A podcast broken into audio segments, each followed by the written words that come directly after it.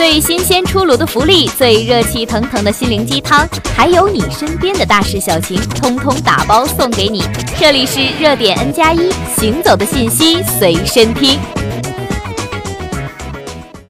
大家好，欢迎收听热点 N 加一。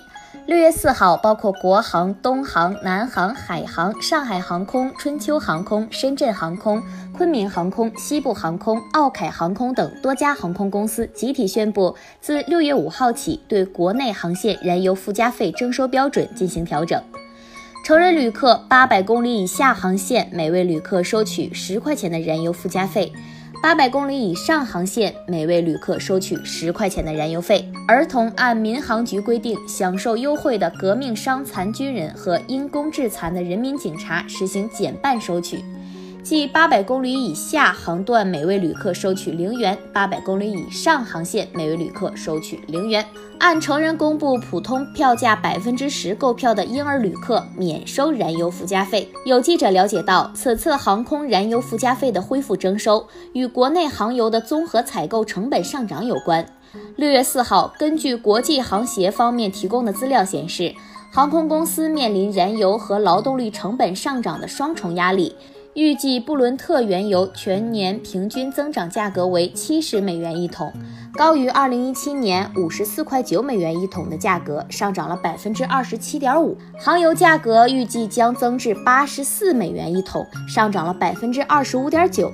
燃油成本将占运营总成本的百分之二十四点二，高于二零一七年水平的百分之二十一点四。继二零一七年单位成本增长百分之一点二后，今年全年单位成本将显著增长，达到百分之五点二。燃油附加费是为了对冲燃油价格上涨带来的增量成本而征收的额外费用。二零零九年，我国建立了燃油附加费与国内航空煤油综合采购成本之间的联动机制，此后附加费定价公式数次调整。二零一五年的四月二十四号，国家发改委和民航局针对燃油附加费还颁发了关于调整民航国内航线旅客运输燃油费附加与航空煤油价格联动机制基础油价的通知，